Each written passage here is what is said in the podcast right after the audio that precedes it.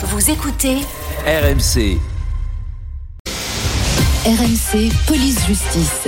Mais d'abord un détour par le service police-justice d'RMC pour l'histoire du jour avec Guillaume Biet. Bonjour Guillaume. Bonjour Apolline, bonjour à tous. Ce matin, vous nous racontez une histoire rocambolesque, celle d'une Irlandaise qui a perdu plus de 700 000 euros d'indemnité après avoir remporté un concours de lancer de sapin. Oui, c'est l'histoire totalement improbable de cette jeune mère de famille victime d'un accident de la route en 2017.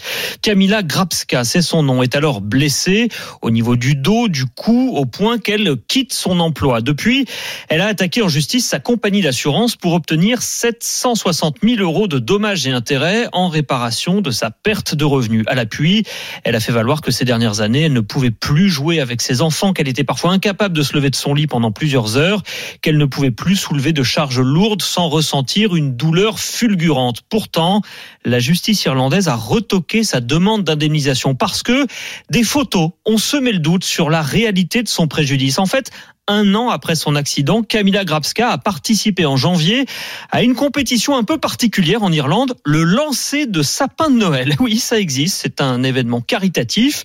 Sauf qu'à ce moment-là, la jeune femme était visiblement en pleine forme puisqu'elle a réussi à lancer un sapin d'un mètre cinquante tellement loin qu'elle a remporté le concours dans la catégorie femme carrément, avec des photos prises sur le vif au moment du lancer victorieux et à la remise des prix. Ces images ont refait surface, une belle épine dans le pied pour la plaignante dont la demande a donc été rejetée par la justice.